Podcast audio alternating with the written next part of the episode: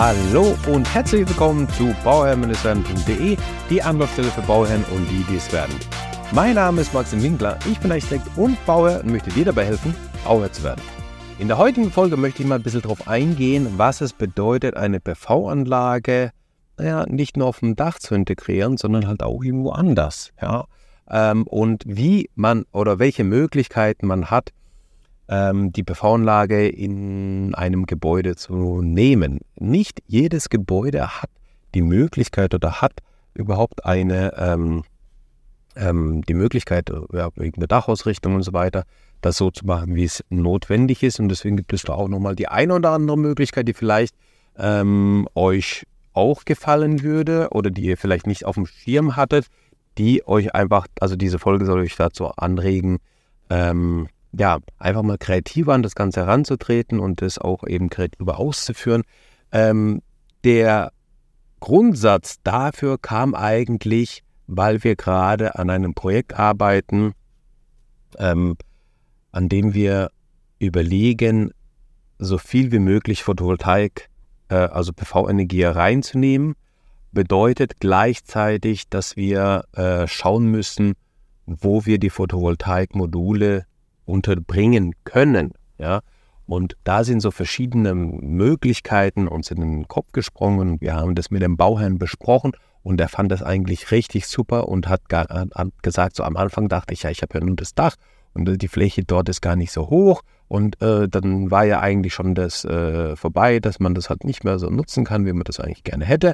Aber in unserem Termin, in unserem Gespräch, wo wir dann halt eben darüber gesprochen haben, haben sich nochmal neue Möglichkeiten entwickelt und wir haben diese Möglichkeiten aufgezeigt, besprochen und es wird jetzt höchstwahrscheinlich auch so, also nicht für den Fehler entschieden, ja, aber es wird höchstwahrscheinlich auch so umgesetzt, dass wir halt eben das höchstmögliche Potenzial an PV-Anlagen ähm, rausziehen können, ähm, dass wir ja heizen, kühlen und ähm, einfach das machen mit der PV, was möglich ist, also heizen, kühlen, Autoladen, ja, all das ist auf einmal deutlich, deutlich besser möglich wie eigentlich zuvor. Dann lasst uns genau reinstarten in die Folge, dass die PV-Anlagen nicht nur auf dem Dach möglich sind, sondern auch auf Punkt, Punkt, Punkt. Ja. Also, PV-Anlagen, ich fange mal mit dem Dach an. Trotzdem fange ich mit dem Dach an, weil das Dach ist ein, ähm, ist, ist, es ist immer wieder die Diskussion zu hören oder wir haben die auch immer wieder bei uns im Büro dass ähm, die Ausrichtung passt nicht so ganz. Ich habe beispielsweise ein Pultdach, das geht nur, das ist ein ähm, Nordostdach. Ja, Im Norden brauche ich noch gar nicht anfangen, PV-Module reinzunehmen. Äh, äh, also dadurch, dass ein Nordostdach ist beispielsweise oder Nordwestdach, habe ich vielleicht noch die Abend- oder die Morgensonne, aber das hat das denn überhaupt denn ähm, Relevanz? Und da ist meine Empfehlung eigentlich, das mal durchrechnen zu lassen. Ja, also tatsächlich durchrechnen zu lassen. Wir haben immer wieder die Erfahrung gemacht, dass ähm, solche Sachen sich durchaus lohnen. Die PV-Module, die wir aktuell auf dem Markt haben, haben eine ähm, immer besser werdende Arbeitszahl, wenn sie bei trübem Himmel sind. Ja? Und trüber Himmel bedeutet nichts anderes, als wenn ich ähm, ja, Wolken habe oder halt nicht die direkte Sonneneinstrahlung auf die PV-Module. Ich habe aber trotzdem eine Lichtleistung, die runterkommt. Ja? Und diese Energie wird einfach besser, viel besser umgesetzt als noch vor fünf oder vor zehn Jahren. Und dadurch ist es keine pauschale, äh, pauschaler Totschlag, wenn ich ein Norddach oder ein Nordost- oder ein Nordwestdach habe, dass ich dann sagen kann, nein, das funktioniert nicht. Wir haben das beispielsweise jetzt in einem ganz aktuellen Projekt gemacht. Wir haben das berechnet und wir haben festgestellt, dass wir 70 Prozent, also ähm, der ja, sonstigen Leistung bekommen, wenn wir die PV-Module auf einem Nordostdach montieren. Und dadurch, dass es eine sehr, sehr große Dachfläche ist, war es einfach ein sehr, sehr großer Faktor, der damit mit reinspielt dass man diese 70 Prozent nutzt. Und ja, diese 70 Prozent, äh, also diese 30 Prozent, diese 30 Prozent Reduzierung nimmt man dann auch vielleicht auch gerne in Kauf, weil man einfach und viel Fläche montieren kann. Ja? Und was ich ähm, auch noch immer gerne sage, wenn wir jetzt einen Neubau haben, dann planen wir oder versuchen wir auch eben das die Gauben beispielsweise so groß wie möglich zu planen und so groß wie möglich zu bauen, weil wir haben damit zwei Effekte. Wir schaffen erstens mehr Wohnraum ähm, im Dachgeschoss darunter und zweitens haben wir mehr Fläche für die PV-Module. Gen denn genau das ist der Punkt, dass die PV-Module da auf das Dach kommen müssen, dort ähm, montiert werden müssen und ähm, ja, je größer die Fläche ist, desto besser kann ich dann auf der Gaube auch montieren, ja, mit einem geringeren Winkel. Ähm, super Einstrahlung, dann auch im Sommer, äh, super effizient. Und ähm, naja, das ist genau der Punkt, dass jedes Bauteil oder jeder Winkel hat einfach seine Vor- und Nachteile. Ja, je flacher der Winkel ist, desto besser für den Sommer. Je steiler der Winkel ist, desto besser für den Winterfall. Ähm, und dann komme ich, das ist dann die einfache Überleitung, äh, dann komme ich auch gleich zu, der, zu, dem, zu dem nächsten Bauteil oder Element. Ähm, das wäre dann die Fassade. Da habe ich den steilsten Winkel. Ja, ich habe eine 90-Grad-Wand. Ähm, die ist natürlich dafür prädestiniert, dass ich da äh, Module anbringe, die mir vor allem im Winter meine äh, Energie reinholen.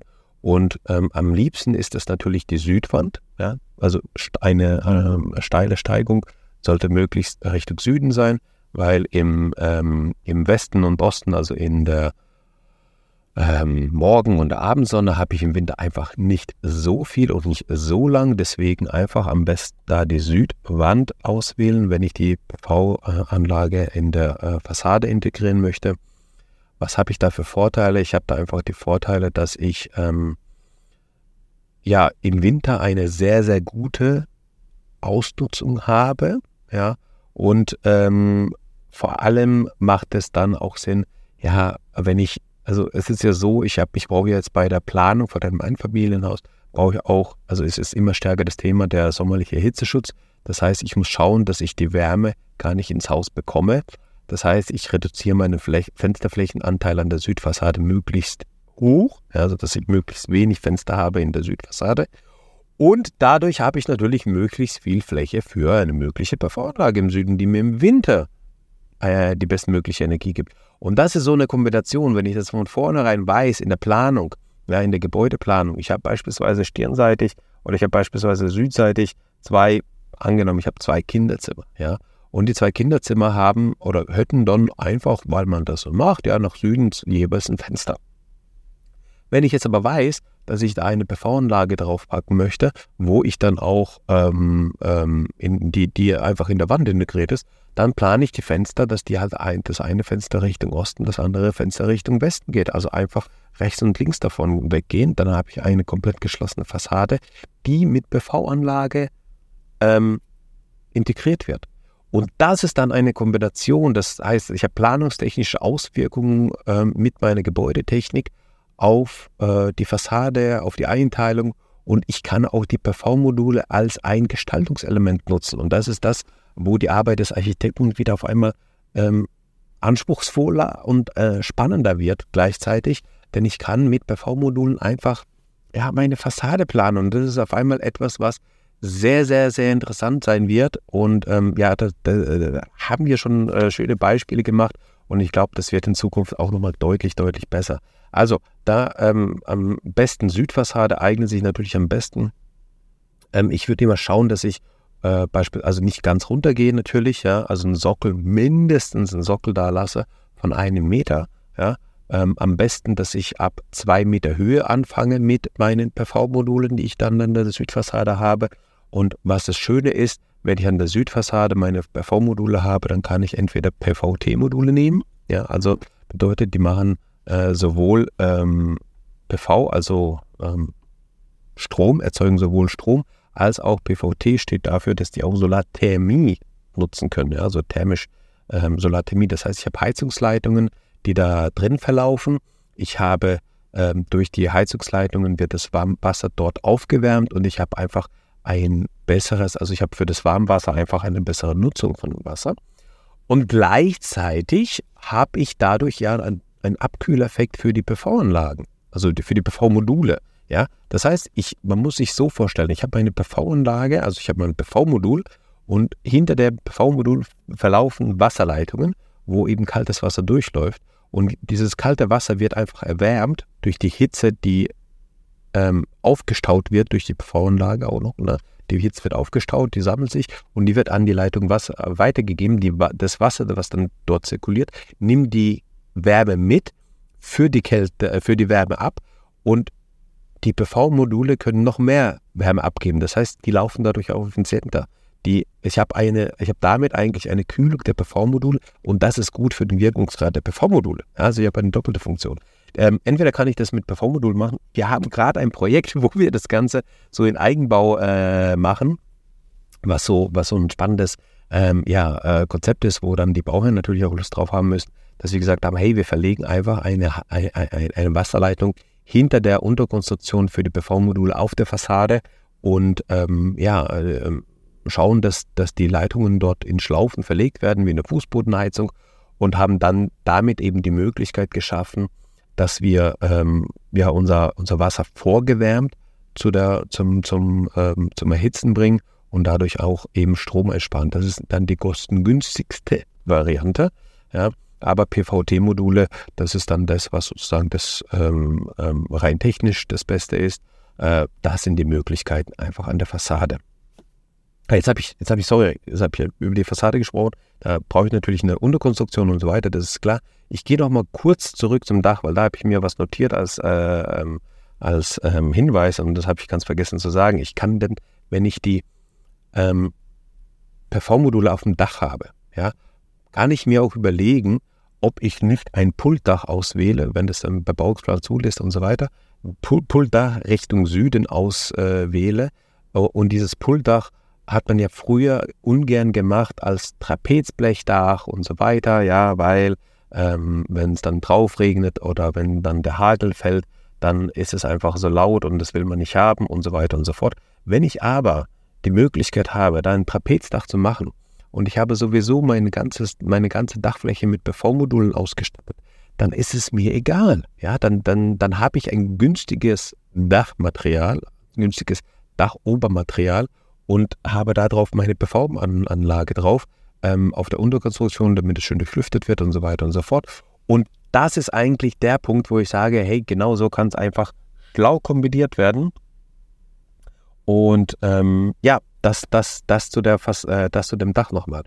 Ähm, jetzt geht es weiter zum Brüstungselement. Beim Brüstungselement, äh, beispielsweise eine Balkonbrüstung, kann es sein, ich kann Balkone damit verkleiden. Ähm, ich kann schauen, dass ich Überdachungen, wenn ich eine äh, Eingang, wenn ich einen Eingang habe und ich habe eine Überdachung, dass ich da auch PV-Module nehme, auf meine Garage PV-Module aufstelle oder auch den Sonnenschutz damit plane.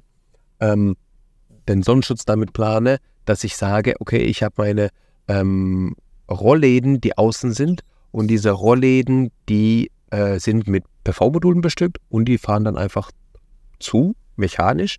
Und dann habe ich, komme ich back to the roots, dass ich außenliegenden Sonnenschutz habe, nicht als Rollladen, sondern halt eben als, ähm, ja, als äh, sogenannte, na, wie heißen die?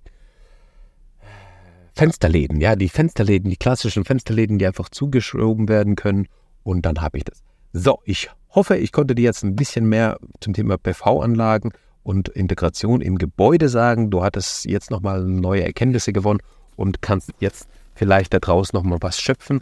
Ähm, wenn du eine Frage hast, wenn du nochmal was machen willst, dann schreib mir gerne an info.bauern-werden.de. Ansonsten, ähm, wenn du mit uns zusammenarbeitest, möchtest, zusammenarbeiten möchtest, schreib mir auch gerne. Und ich wünsche dir alles, alles Gute bei deinem Hausbau und immer dran, im Bauhaus werden. Schau ein bei Bauhaus werden. Ciao, dein Max.